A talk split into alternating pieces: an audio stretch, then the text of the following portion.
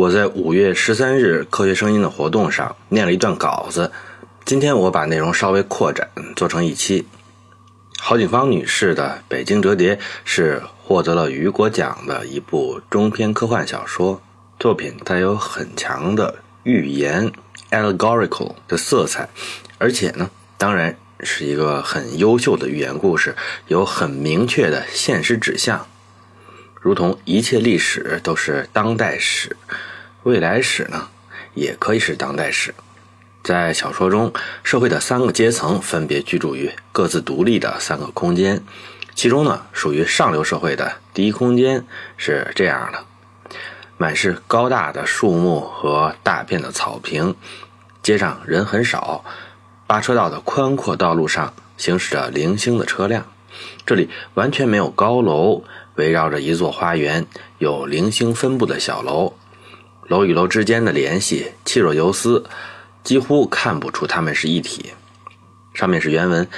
这样的环境，我想呢，或许啊，很符合我们对人居环境的理想。在第一空间，超市这类服务设施会被隐蔽在地下，因为吃喝拉撒的商业活动与第一空间的疏朗、萧瑟的高贵的氛围是违和的。作者写的第一空间弥漫着。似乎是英国和俄国文学中的清冷寂寥的空气。在神剧《人民的名义》中，李达康骑着自行车向省委书记沙瑞金展示吕州的开发区，镜头对准河边的一处绿地，这里和第一空间一样空旷，同样看起来很绿色。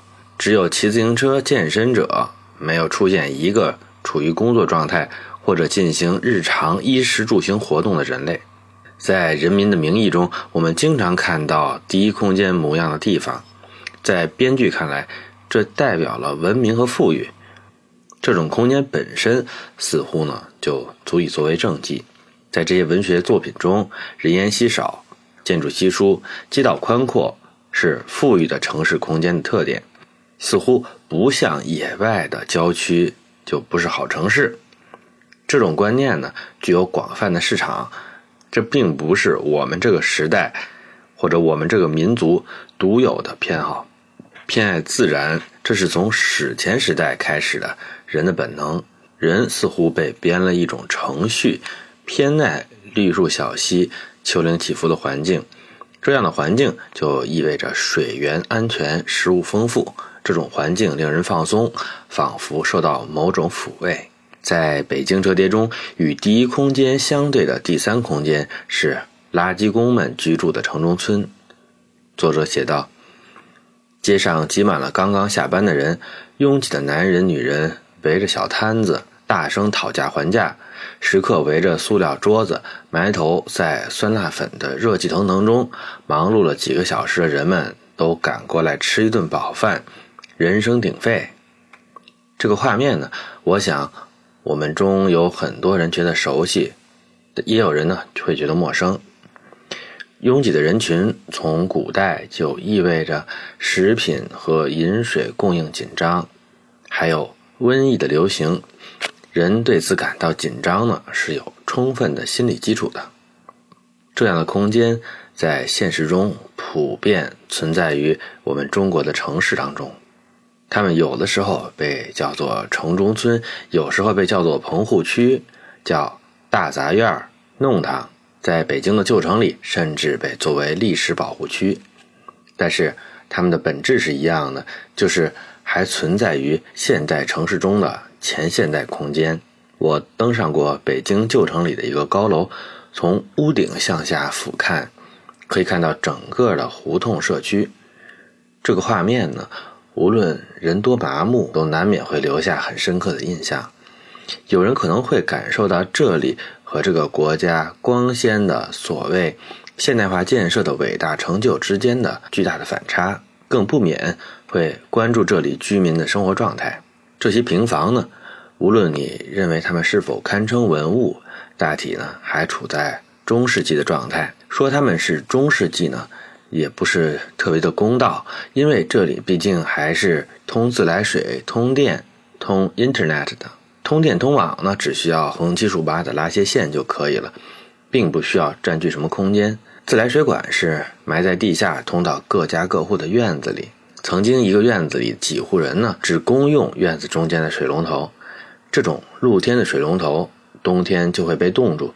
早上呢，第一个用水的人需要把热水浇上去，把水龙头化开，才能使用。逐渐也有聪明人把水龙头修到室内，这样就不会冻结，省去了麻烦。然而，一般的胡同地区住房紧张。很少有所谓的公共房间，有水龙头的房间呢，往往也被人用作卧室，而住其他房间的人去取水呢，不免要敲门进去。这样呢，在有些情况下呢，开门就十分的不便了。有自来水，有没有下水管道呢？多数呢也是有下水管道的，不过这些下水管道是给下雨排水用的，洗一洗菜的水呢不太脏，也可以排进去。但是厕所呢，不能向这里排水，因为啊，这些排水沟呢，在有些地方是露天的，与城市的河道相连。如果这里面粪便太多的话，露天的河道呢，就会奇臭无比。所以在胡同里呢，通常只有排雨水的管道，而没有专门排污水的管道。因此呢，这里的家家户户是不许有厕所的。每隔几十米呢，就会有一个公共厕所，几十个家庭共用。公共厕所的粪污也不会排到下水道，而是每处厕所设一个化粪池，储存污物，有粪车定期将其抽走。粪车所到之处啊，污物被搅动，自然是臭不可闻啊。冬天去街头上这种公共厕所呢，是一大文化体验。但是也有人实在忍不住，偷偷的建了私家厕所。往下水管里排放，这样呢就会造成下水管的污染。这种情况是有的。城中村里既然没有污水管道，那么煤气管道和暖气管道就更加免谈了。没有煤气倒还好，可以买这种十五公斤一个的煤气罐，用自行车呢就可以驮着回家。但是没有暖气就比较痛苦了。说胡同的房子是冬暖夏凉呢，这肯定是一个笑话。这种房子呢，根本就没有保温层，冬天需要烧煤炉，煤炉呢有味道，而且排放 PM 二点五，这些大家其实都懒得和它计较。关键有的时候呢，还会引起一氧化碳中毒，这种情况是非常常见的。我儿童时代呢有亲身体验，看到过邻居的祖孙两人中毒昏迷，送医院抢救。这就是旧城和城中村的生活状态。这种生活呢，当然呢也有它的趣味。习惯了的话呢，有人也觉得不错。但是，在有其他现代的住房可以选择的时候呢，至少我是不会选择住这种中世纪的房子的。但是呢，其实有很多人是没有太多选择的。城中村五六平米的小房间，月租一千块钱左右，没有暖气，要去公共厕所、公共澡堂。但是呢，很多打工的人啊是愿意接受的。但是在领导看来呢，这些地方是容留低收入人口的，没有什么税收贡献。在土地开发者看来呢，这些地方人口密度高，产权分散，一个小院呢可能上七八个户口，所以啊拆迁成本高，开发起来呢得不偿失。在很多的自认为是第二空间或者是第一空间的居民看来呢。这种第三空间的地方呢，也是十分可疑的，似乎里面藏着妖魔鬼怪。现实中的第三空间城中村真的只是城市的毒瘤，只能被铲除吗？非富即贵的第一空间是今日城市发展的方向吗？在北京折叠的第一空间中，超市里的店员、餐厅里的服务员，还有保洁员，还有其他的体力劳动者。他们是否也非富即贵的居住在第一空间里呢？现实中的第一空间可以脱离第二、第三空间而存在吗？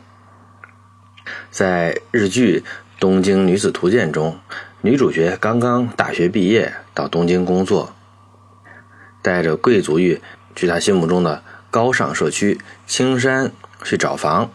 她发现呢，这里不但房租贵，街边商业也不太发达。坐电车也不方便，这就是现实中的第一空间。第一空间要的就是生活成本高，要的就是对没有车的人不方便。这就是第一空间给中低收入阶层设置的门槛。女主角呢，最后放弃了青山，选择住在三轩茶屋。三轩茶屋街道狭窄，建筑低矮稠密，人聚集在街边小摊周围，电线横七竖八，恍然北京折叠中的第三空间。三轩茶屋在东京涩谷车站西南三公里，城市核心区的外围。这里酷似第三空间的轮廓呢，毫不意外，也是源自前工业时代城乡结合部的村落，如同我们中国的城中村。但是三轩茶屋又和第三空间似乎有所差别，街道窄但是干净，建筑小呢，但是外观却带有尊严。在一个宽容的城市里呢，第三空间不是一成不变，它自身会慢慢演化。虽然还具备着城中村的空间形态，但是其中的内容呢，会悄悄的蝶变。其实呢，也不是这个空间自己在变，而是。生活在这种第三空间中的第三阶层呢，这些曾经是底层劳工的人，经过几十年的时间，伴随着国民经济的起飞，一代一代逐渐的技能化、知识化，这里的居民的进步，也带着他们的空间一起成为中产阶级喜爱，同时也向所有阶层开放的社区。东京的大部分就是这种经过演化了的第三空间所构成的。他们也是当代世界上最具活力的世界。东京女子图鉴的女主角也是在这里职业生涯起步，缓慢而坚定地攀登着社会阶层的阶梯。在我们身边的城中村，可能和三轩茶屋有类似的身世，但是和三轩茶屋不同，我们的城中村没有煤气暖气，没有抽水马桶，因为这里甚至没有铺设污水管线。各家各户对建筑进行升级改造呢，都被认为是违法搭建，所以这里不具有三轩茶屋的前途，只是等待着被消灭。为什么呢？因为我们中的很多人，甚至像李达康这种掌握了权力的人，都怀揣着第一空间的理想，他们都认为城市就应该是第一空间，或者至少要涂脂抹粉，装扮成第一空间。对于像李达康这种人呢？我只能说呀，爱其勤奋，怒其没有文化。即使城中村被我们所抛弃、被遗忘，农民工、青年人和生意起步的创业者，他们还是带着希望在这里生活。对于第一空间、第二空间生活的人，这里固然非常不堪，但是与很多人的认知相反，在这里生活呢，是人们主动的选择。也是他们在这个剧烈的城市化的社会中完成阶级流动上升的第一个阶梯。这里也是创造性和非主流生活方式的庇护所。我们熟悉的罗永浩和很多其他人一样，初到大城市的时候，也是在城中村当中落脚的。即便没有煤气、没有厕所、没有停车管理和交通管理，没有人为他们提供这些公共品。我们还是发现很多旧城社区和城中村自下而上的繁荣，比如呢，棉花胡同有摇滚乐队，五道营胡同啊有很多西餐厅，杨竹梅斜街有别致的时装店，帽儿胡同有画廊，草场地村有美术家的工作室，这些对城中村的使用方法都揭示出了第三空间的潜力。其实呢，我们也没有必要盯着这些。